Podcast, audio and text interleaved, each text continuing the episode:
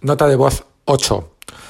Dentro de lo que sería un, panel básico, es importante también en un cardiópata valorar el hemograma. El hemograma nos informará tanto de la presencia de anemia como de policitemia, que en algunos casos puede ser importante, bien porque pueda existir deshidratación por medicación o diuréticos que podamos estar eh, utilizando y también posibles eh, presencias de leucocitosis por posibles infecciones asociadas.